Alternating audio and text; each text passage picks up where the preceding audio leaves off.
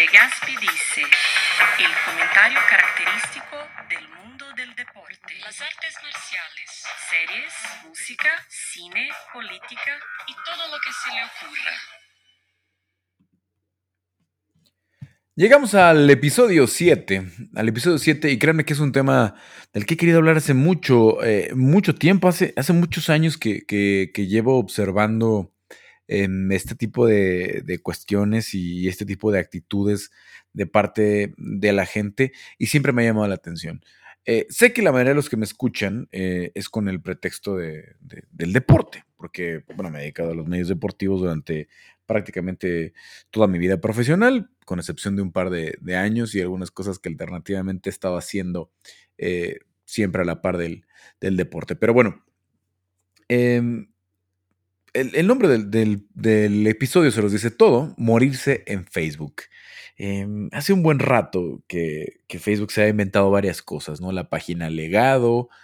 Ahora, si se fijan en la configuración, ya tienes que poner a quién le dejas tu página de Facebook para que haga la, eh, la pues la, que la convierta en página legado y que pues modere los mensajes, etcétera, etcétera. Y ha habido muchos casos en todos estos años que, he venido observando de gente que ha fallecido. ¿no? Me ha tocado estar incluso viendo el Facebook de gente, eh, no sé, prácticamente en tiempo real, que sea que hace 10 minutos me enteré que se murió y, y de pronto ver cómo eh, llega la lluvia de, mensajes, ¿no? Eh, y, quiero empezar por, por, algún fenómeno muy muy, notorio, ¿no?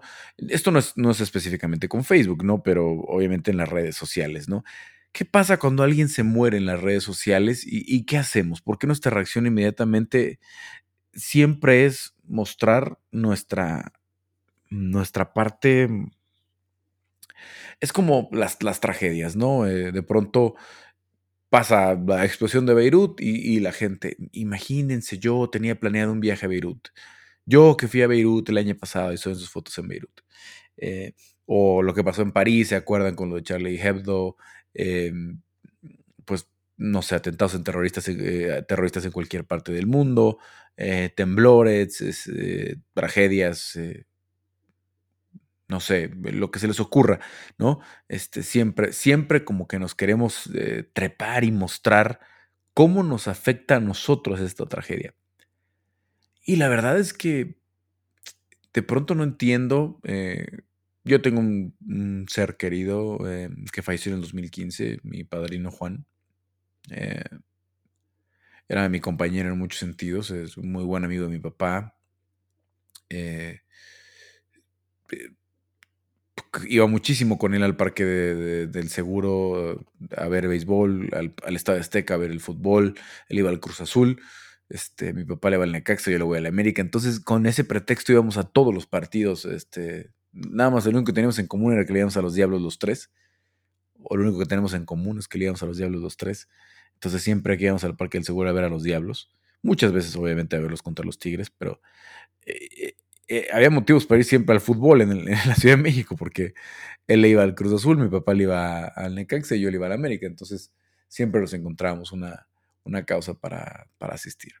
Em, pero en fin, eh, mi padrino decidió, fue, fue, algo muy traumático en mi vida porque cuando él falleció, eh, yo estaba en los Juegos Panamericanos de Toronto. Prácticamente el, segundo día que yo había llegado a Toronto, eh, me habló mi mamá, me dijo que se enfermó, que estaba muy mal, que lo habían llevado a la clínica, a la clínica de ahí del, del Parque de los Venados, una clínica del Seguro Social. Em, y empecé a buscar, los vuelos estaban muy caros, 600, 700 dólares nada más el vuelo sencillo.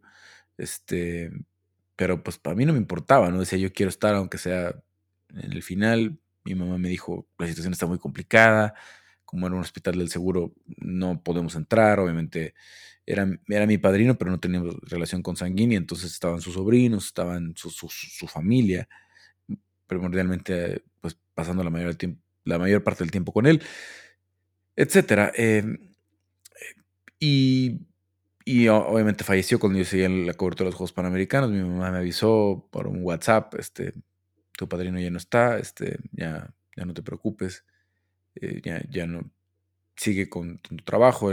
mi, padrino era muy aficionado a los deportes, le ilusionaba muchísimo que yo me dedicara a esto, que yo me dedicara a, viajar por el mundo y hacer todas estas coberturas y que le contara todas las historias y, que le platicara lo que era conocer a los narradores de, las televisoras y etcétera, etcétera, etcétera. Eh, eh, teníamos una relación, la verdad, muy padre, eh, aunque obviamente él era pues, muchos años mayor que yo.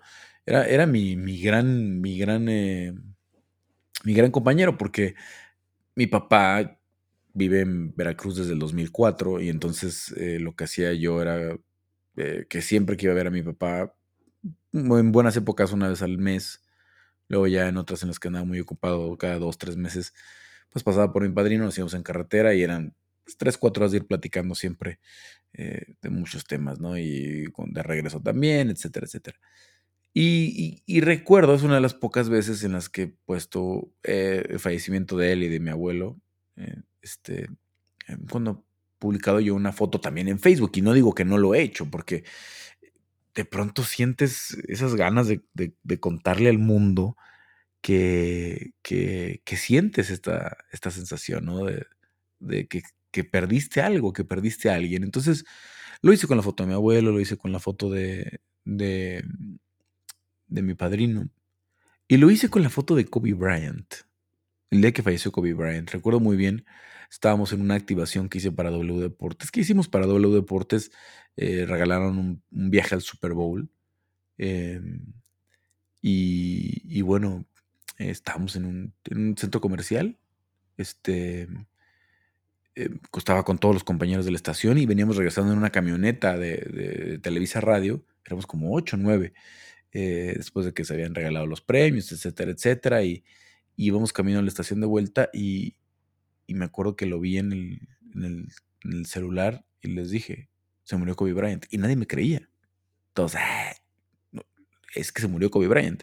Y empezó a crecer, empezó a crecer el tema, empezó a crecer el asunto, y ese me pareció uno de los pues casos más notados, porque obviamente eh, desde que ha venido la explosión de las redes han fallecido muchos atletas y ha, ha habido situaciones muy trágicas. Creo que todos recuerdan aquella del, del Chapecuense, el equipo de fútbol de Brasil que estaba en la final de la Sudamericana, em, pero que no tenía realmente una, cara, ¿no? Era un, era un grupo, era e, un equipo cenicienta, un equipo chico que se había metido hasta estas instancias.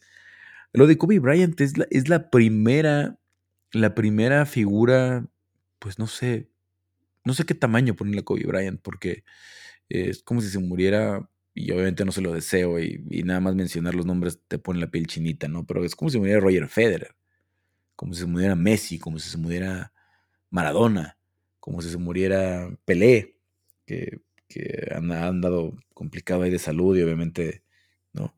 Este, algo de lo que me gustaba a mí mucho, este, o no me gustaba, ¿no? Eh, lo dije mal pero algunos de los trabajos de los que estoy más orgulloso de, mi, tiempo como editor ahí en Milenio, que fueron 14 años, eh, casi 15, em, era eh, las portadas de los días así, ¿no? Los días, los días en los que fallecía alguien muy, muy importante, ¿no? Hice una, de las más bonitas que hice fue una de, de, Salvador Cabañas, este, que le pusimos Chava Resiste, ¿no? Eh, yo en aquel entonces tenía muy buenas relaciones con el Club América me llevaba bien con Memo Ochoa y que, Memo nos había contado muchas cosas que estaban sucediendo. Cuando todos dieron por muerto a Chava Cabañas, a mí Memo me confirmó que no. Este, eh, pero bueno, al final de cuentas eran, eran, unas, este, eran tiempos diferentes. Eh, después, un año después, pude estar ahí con Memo en, eh, en Córcega, donde llegó a, a Haxio, etcétera, etcétera. Y me alejé mucho ya de la cobertura del fútbol.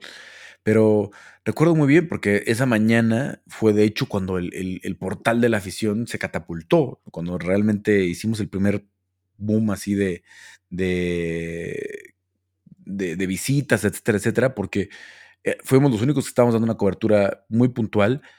Cuando los otros medios lo mataron, lo mató medio tiempo, lo mató otros dos o tres, no quiero mencionar otros porque no estoy seguro, pero el que recuerdo muy bien era medio tiempo que lo había matado, ¿no? A Salvador Cabañas. Para la noche hicimos una portada muy bonita con una foto que le habíamos tomado recientemente, como seis meses antes de Salvador Cabañas, eh, muy sonriente y le pusimos Chava Resiste, ¿no? este, eh, inspirada en una portada que yo había visto de, de, una, ay, ¿cómo se llama? Es una revista estadounidense de, de, entretenimiento que, que, recuerdo mucho de la portada del día que falleció Heath Ledger, ¿no? Que, era como un, un mugshot, eh, una foto muy bonita que le habían hecho a Heath Ledger.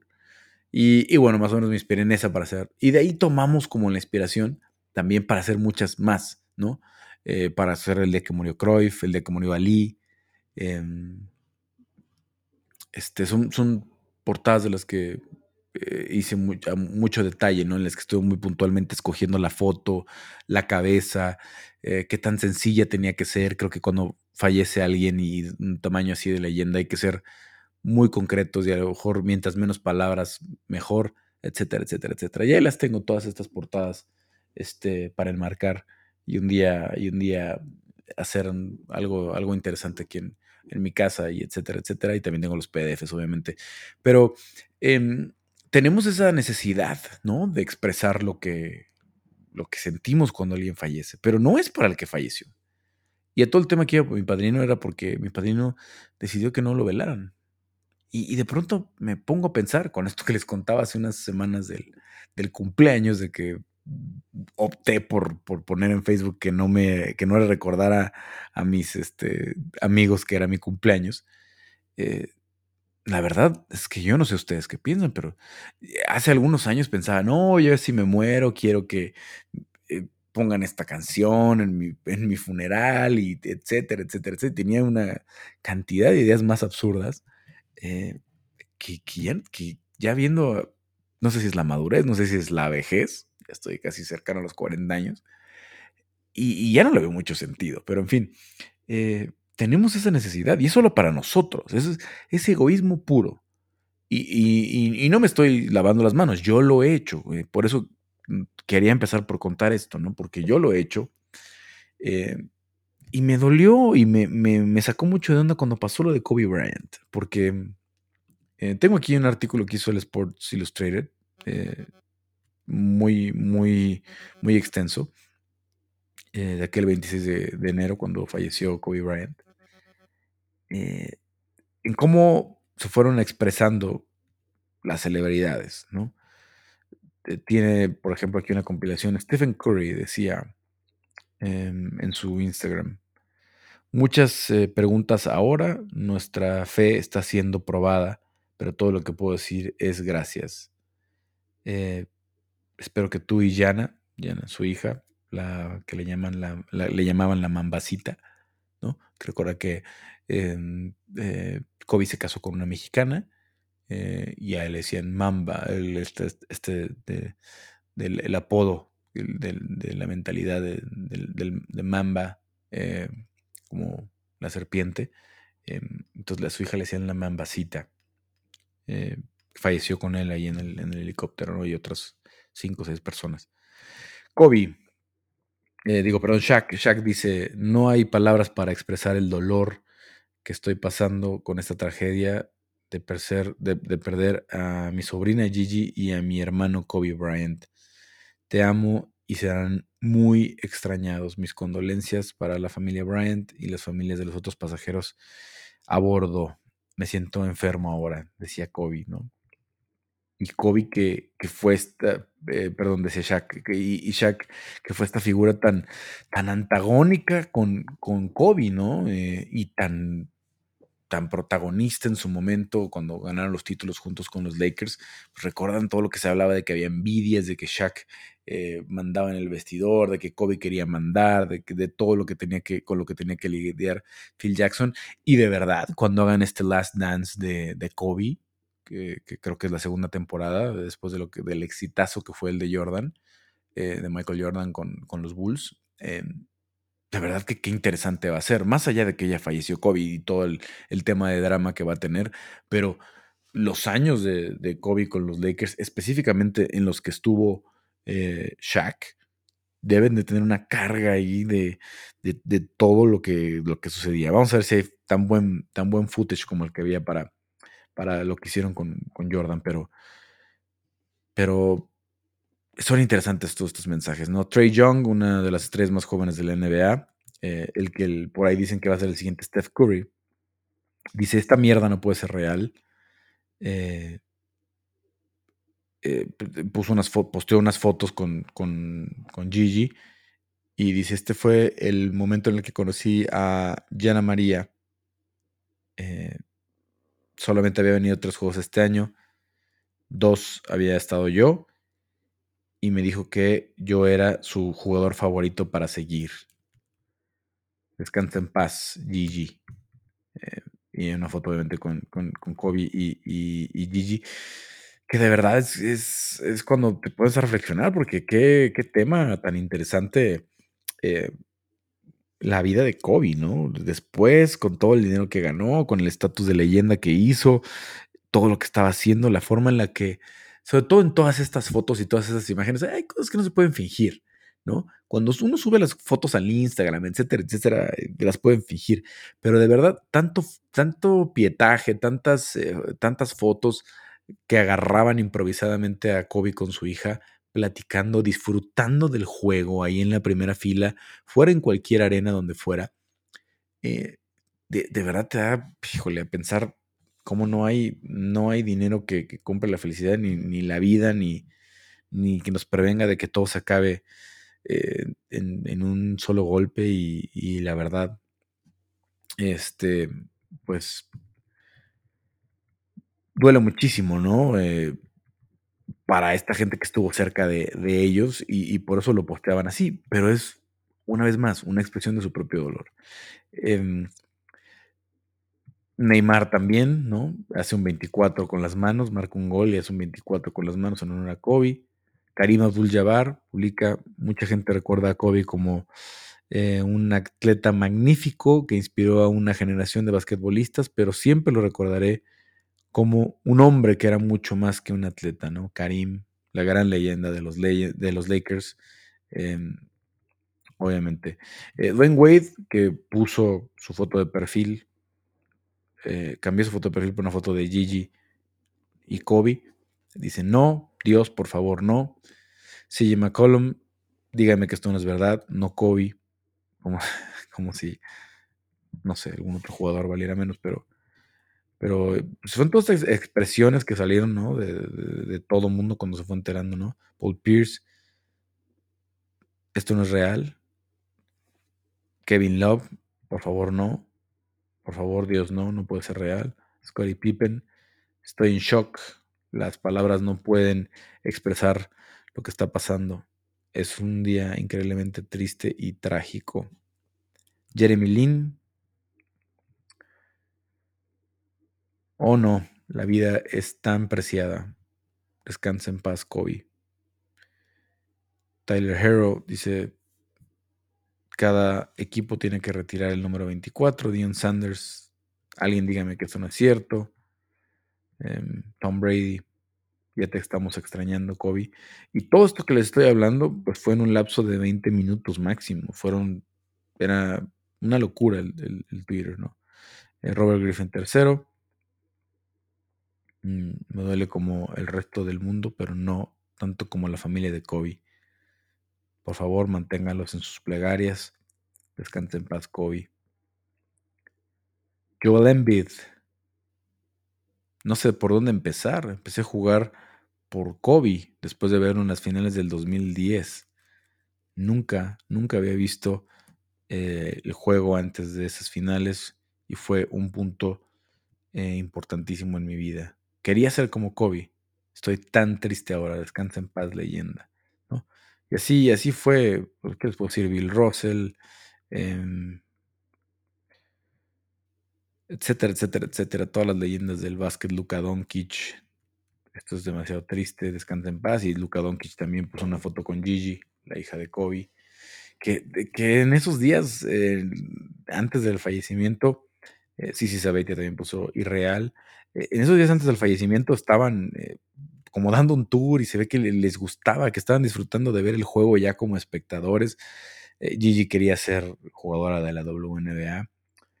Tony Parker, vaya, la cantidad de, personajes relevantes que publicaron fotos, que Usain Bolt.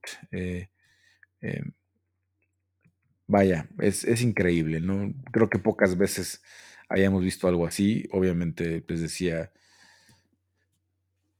ojalá que no pase más, ojalá que, en su momento eh, Federer, Messi, eh, Ronaldo tengan vidas largas y plenas y, fallezcan cuando eh, probablemente las siguientes generaciones los hayan olvidado, que es, lo que ha pasado con muchas leyendas que han fallecido recientemente, ¿no? Em, pero cuando muere alguien, pues que recién retirado, o en, su, o en su prime, como le dicen, pues es cuando se vuelve este estatus, ¿no? Eh, a mí me gusta la música de Nirvana, pero para nada los pondría en el estatus que tiene mucha gente la música de Nirvana, pero cuando ves que Kurt Cobain se suicidó cuando estaban en el tope, cuando eran los líderes en todos los, este, en todas las listas, cuando sus videos en MTV pasaban cada 30 minutos, eh, pues es cuando dices, por eso tuvo el impacto que tuvo, ¿no? Porque estaba en su prime. Si, si Kurt Cobain hubiera muerto a los 60 años o 70 años, probablemente no hubiera sido así.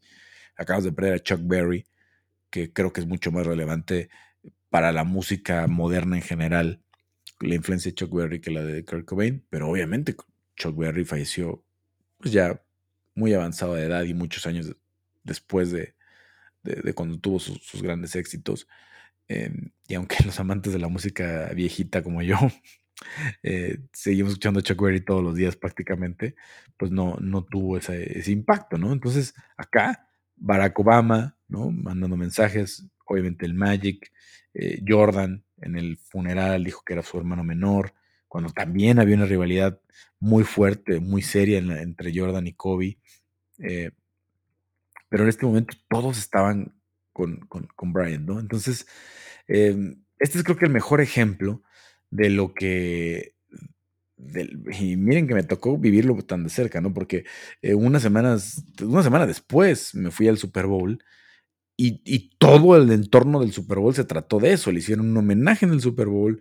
Me tocó ver allá en, en, Miami con, con, un buen amigo, con Fer Ceballos, que fui a cenar, este, una, de, todo lo que fue todo el homenaje de los Lakers, etcétera, etcétera, etcétera. Eh, ¿Cómo movió todo?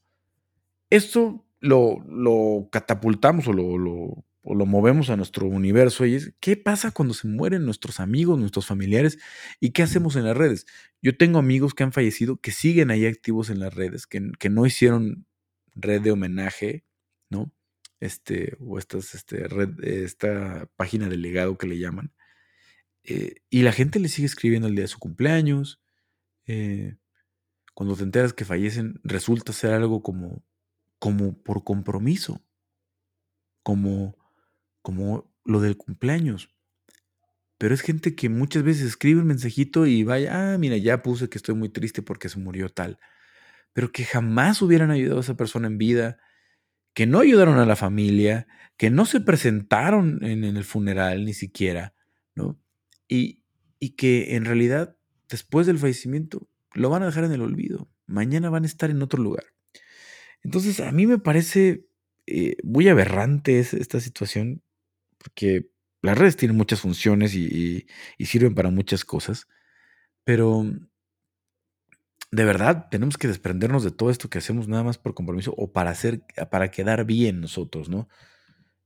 Y, me pasó en el caso de Kobe, yo también le tomé pocas fotos a Kobe, lo vi en dos Juegos Olímpicos, em, tengo algunas fotos pues, interesantes con él en conferencia, eh, en Londres no pude tomarle fotos de acción, al equipo de los Estados Unidos. Eh, tener una buena posición en un partido del Dream Team o del equipo de Estados Unidos en cualquier este en cualquier Juegos Olímpicos o Mundiales es difícil porque pues todo el mundo quiere tomar esas fotos, las agencias tienen prioridad, luego los medios estadounidenses, etcétera, etcétera. Pero al final de cuentas sí le tomé algunas buenas fotos a Kobe. Publiqué una, la puse en blanco y negro, eh, una foto en la que está con LeBron y con Kevin Durant dos de los mejores de su generación. Y, y caí en ese truco, ¿no? miren, yo también estuve cerca de Kobe, yo también lo conocí, ¿no? ¿Cómo, cómo nos duele, ¿no? La verdad es que a mí Kobe nunca me cayó bien. Es que a mí, Eh, no, no quito nada del mérito de, de, de, lo que hizo como atleta. Como persona no puedo juzgarlo porque no, no lo conocí. Pero el personaje Kobe Bryant, el personaje público, me era muy difícil. Me era muy difícil porque este, yo era de los Pistons. Entonces nunca, nunca sentiría una afinidad por los Lakers, ¿no? Pero empezás un equipo de la otra conferencia. Este. En fin. Y, siempre fue un personaje antagonista, ¿no? La verdad, tenía tantas ganas cuando los años de Sacramento, aquel Sacramento de, de, Jay Williams, de Vladi Divac, de Pella, este, luego de Bibi, de Doc Christie, de Chris Webber, que dos veces se quedaron tan cerca y, les pelearon tan duro en los playoffs. Tenía tantas ganas de ver perder a Kobe en esa época eh, que no lo iba a cambiar porque falleció. Y ahí fui, ahí me subí al tren. Entonces, ¿por qué lo hacemos? ¿Por qué? Por puro egoísmo, por puro egoísmo. Y a veces hace falta desprendernos de eso. Y como les decía el otro día, eh, en este caso, pues es perder la vida. Y cuando cuando se pierde la vida, no hay, no hay más remedio. Y, y no sé si ya lo mencioné acá en el, podcast este, lo, lo, dije muchas veces en la decisión dividida. Eh, yo soy muy fan de Game of Thrones, eh, de todos los mensajes de la serie, que, no son muchos y, el texto de la serie se pierde después de la temporada 4, pero este tema en el que em, empecinan a Jon Snow a convencer a todos de que la lucha importante es por la vida, más allá de quién está en el trono, más allá, e, es, es algo que tenemos que entender todos los días. ¿no?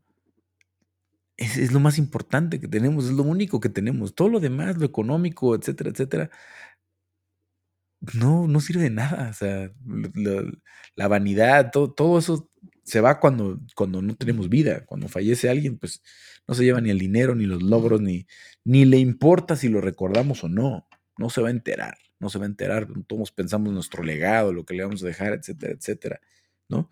Eh, lo que va a decir la gente de nosotros cuando muramos, eso no importa, eso no es relevante porque no vamos a estar aquí para, para decirlo. Entonces, em, ¿por qué no hacen este ejercicio? Yo se los propongo. Si hoy piensan que van a extrañar a alguien cuando fallezca, ¿por qué no le ponen un mensaje hoy en su muro? Diciéndole lo que le dirían. Sin, sin decirle, obviamente, este, si fallecieras te diría esto, ¿no? pero decirle hoy, ¿no? Siempre has sido un buen amigo, siempre has sido un buen hermano, siempre te he querido, siempre esto, siempre el otro, recuerdas aquel día que pasamos juntos, tal, tal, tal, y posteen una foto con esa persona. Etiquétenlos. Hagamos ese ejercicio.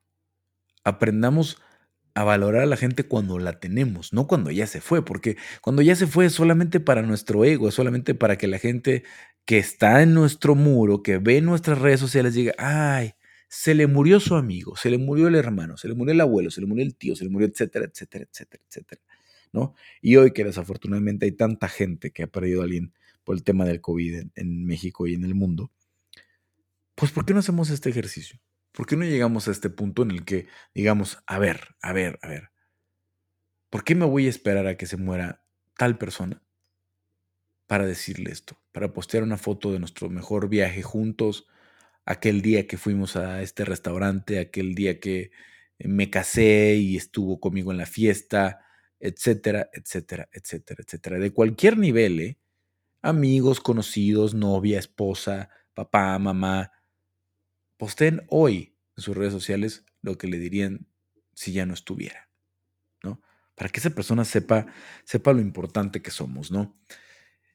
Eh, eh, la verdad que pues se ha, vuelto mucho ese fenómeno. Em, les decía hoy, las reglas de Facebook cambiaron muchísimo y, y, a mí me, siempre me ha parecido fascinante cómo es que es lo mismo, es lo mismo morirse en Facebook que cumplir años.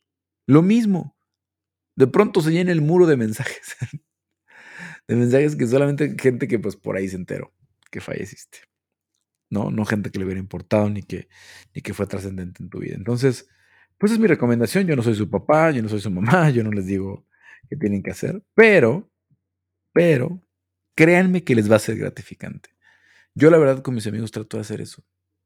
Eh, trato de decirles cuando puedo, ¿no? en las oportunidades, esas cosas, ¿no?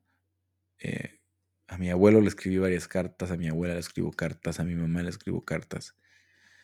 Por ahí creo que tengo alguna pendiente con mi papá, tiene rato que no. Pero aunque sea una página, aunque sean dos, que sepan, que sepan lo que, lo que sientes, ¿no? Este, que sepas cuánto los valoras, cuánto los respetas, cuánto los quieres. Es bien importante, es bien importante porque eh, del otro lado ya no hay nada, del otro lado no sabemos realmente. Eh, pues ahora sí que eh, nadie ha regresado que lo hayamos podido documentar, como para decirnos qué hay del otro lado, pero hasta donde entendemos no hay nada. Todo lo que se quedó de este lado, cuando nos vamos, no lo podemos eh, valorar ni contabilizar. Em, voy a empezar a leer algunos de sus mensajes. Les preguntaba, obviamente, en el Facebook y en el, en el Twitter, cuáles, eh, cuáles son sus, sus razones. Si alguna vez lo hicieron, si alguna vez postearon un mensaje en alguien que, a alguien que, recién había fallecido. Mario Reyes dice, eh, se puede hacer como un proceso de catarsis. Claro que es un proceso de catarsis y claro que es eh, un desahogo. Tampoco está mal, tampoco está prohibido, ¿no? Este, también es, válido decir, me estoy muy triste, me duele mucho, pero entendamos que es por nosotros, que es, como lo decía, pues puro desahogo y puro egoísmo. Que a veces no está mal ser egoísta, no siempre está mal ser egoísta. Javier Hernández dice, no, yo no lo he hecho, es algo muy personal. La persona no lo leerá y siento que es llamar la atención sobre ti. Es precisamente mi punto, Javier. Pero luego María José Cantú, compañera de trabajo en Milenio, muy buena amiga, me dice, eh, ya perdí aquí el mensaje. Ya perdí cómo leerlo. Bueno, ahorita regreso con el de, con el de María José. No sé qué le pasó aquí a mi Facebook, que se volvió loco. Pero bueno, Chukorlok dice, solo una vez, una persona y después de años. Fue un proceso largo de duelo y aceptación. Cuando pude empezar a tocar el tema sin quebrarme, fue cuando me di cuenta de que había cruzado la línea, de que era momento de empezar a sanar. Antes criticaba a la gente que lo hacía. Hoy doy por hecho que no es bueno juzgar a nadie por la forma en la que cada uno encuentra su medio de catarsis. Los problemas y las pérdidas de todos son importantes. Vaya lo de, lo de Chuk, creo que es algo que mucha gente podría compartir, ¿no? Em, veo que, y la palabra catarsis lo usaron muchos, ¿no? Es un desahogo, es un desahogo total, ¿no? Este, escribir es como nuestro equivalente a lo que hacían nuestros papás, nuestras abuelitas, nuestras tías, al ir al, al panteón. ¿No? Honestamente, ¿quién de los que me escuchan va al panteón todavía a llevar flores? ¿no? Es muy raro casi nadie lo hace. Eh, yo quisiera hacerlo más, así me educaron, ¿no? Mi mamá, por ejemplo, va mucho al panteón a ver a su abuelita, su abuelito. Em, pero hoy es eso, ¿no? A eso ibas al, panteón, a eso iban al panteón nuestros, nuestros tíos, nuestros abuelos, nuestros padres, a hablar, a desahogarse, a sentir que estaban cerca porque ya sea que hubieran cremado o, enterrado al, cuerpo, pues obviamente pues estaba tres metros bajo tierra, ¿no? no nos iba a escuchar. Pero nosotros teníamos esta introspección, esta catarsis de ir a hablar con nuestros padres, de, de pensar que cuando fallezcamos nosotros, alguien va a ir a hablar, alguien nos va a poner una ofrenda, ¿no? alguien va a prender una veladora en nuestra memoria. Eh, María José, ya tengo aquí, ya recuperé el mensaje, dice, siempre me pareció ridículo que la gente etiquetara al muerto hasta que se murió mi abuela. Y le escribí una carta en Facebook con todo lo que yo no quería pensar en ese momento. Pero quería recordar después. Es, e, es obviamente, es, es el sentimiento que les decía, o sea, a eso, a eso va la gente al panteón, a eso, para eso se junta la gente en, una, en un velatorio y hacen una, eh, pues una misa de cuerpo presente, etcétera, etcétera, para que todos, para que todos puedan eh, desahogarse, para que todos puedan decir esas cosas que querían decir, esa frustración de perder a alguien, a alguien tan querido, alguien tan, eh, tan valioso en nuestras vidas, ¿no? Eh, tengo un tío, tuve un tío que se llamaba Raúl, que era hermano de mi papá, muy querido, muy cercano. Y, y cuando falleció, la llamada llegó en la madrugada. Eh, él vivía también en Veracruz con mi papá y, fuimos en la... Manejé esa noche yo con mi mamá y con mi hermano la carretera durante la madrugada. Llegamos por ahí 6, 7 de la mañana.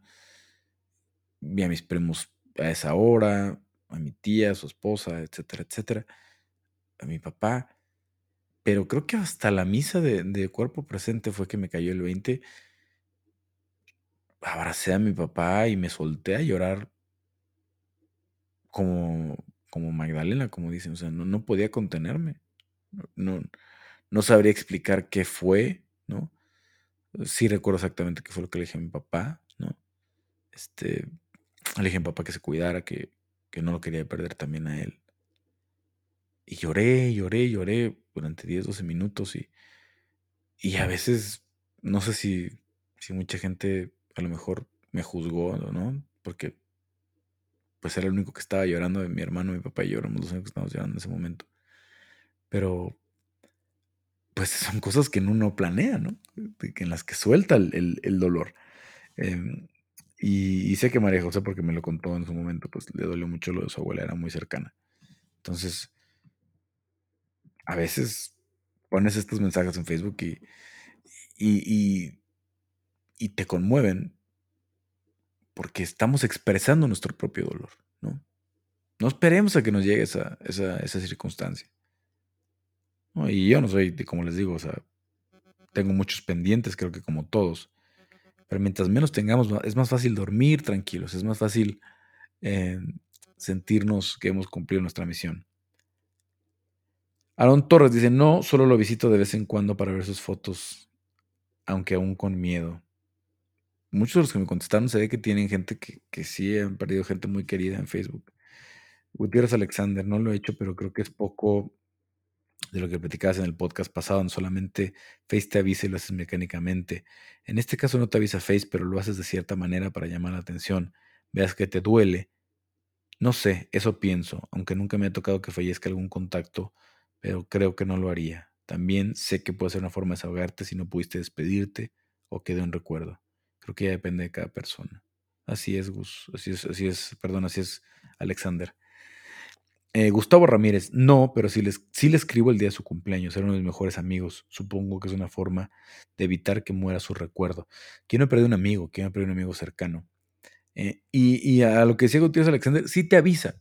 Facebook sí te avisa cuando fallece alguien y la página se convierte en página legado, que es algo que tiene 3, 4 años.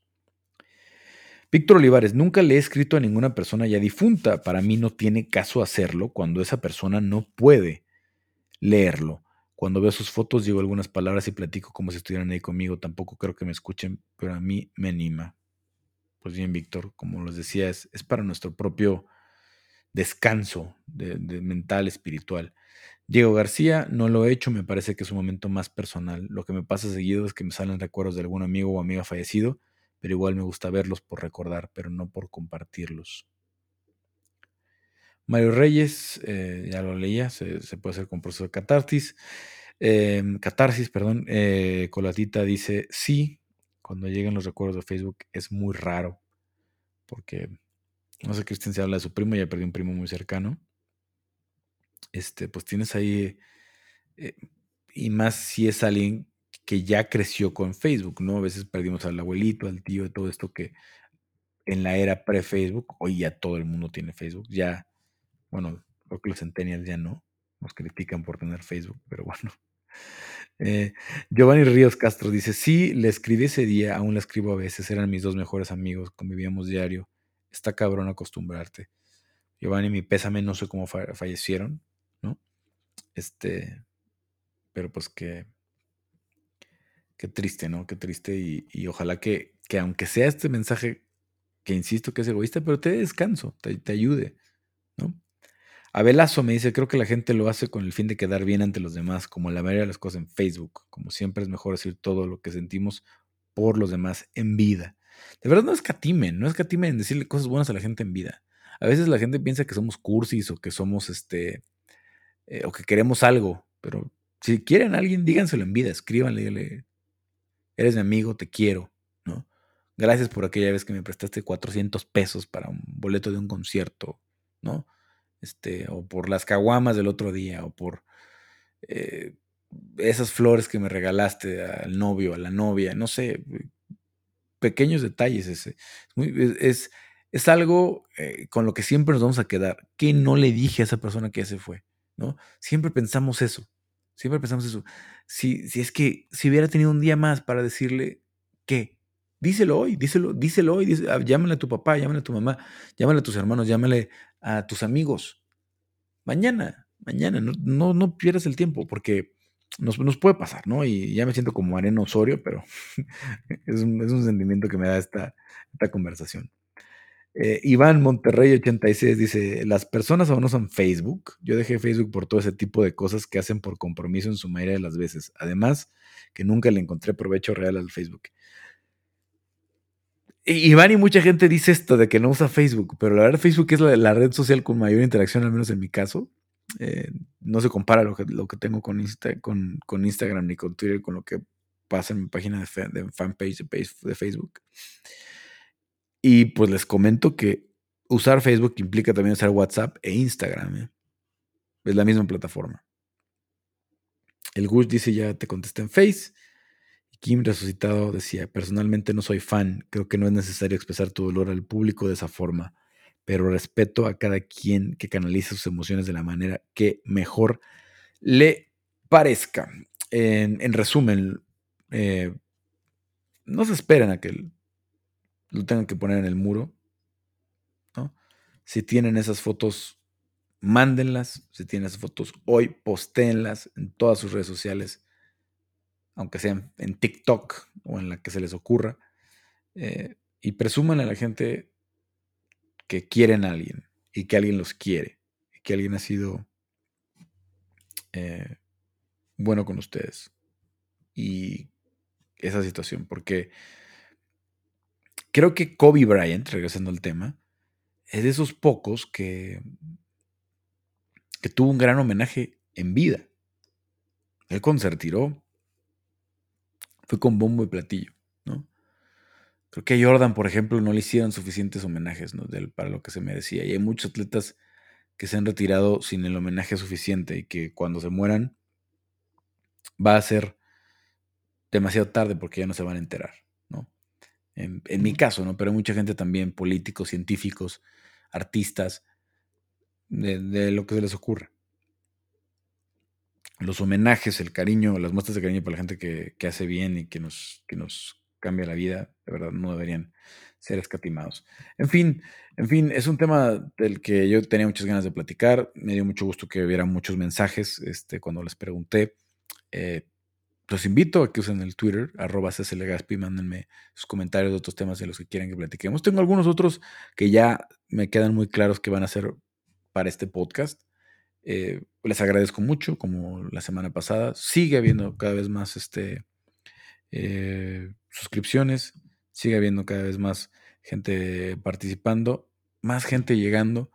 Eh, y la verdad eso me da mucho gusto, ¿no? Este, le tenía muy poca fe a hacer un podcast de esta naturaleza y me ha dado una muy grata sorpresa. Entonces, em, gracias simplemente y los espero la próxima semana. Si tienen algún tema que se les ocurra, escríbanme, arroba Legaspi, díganme.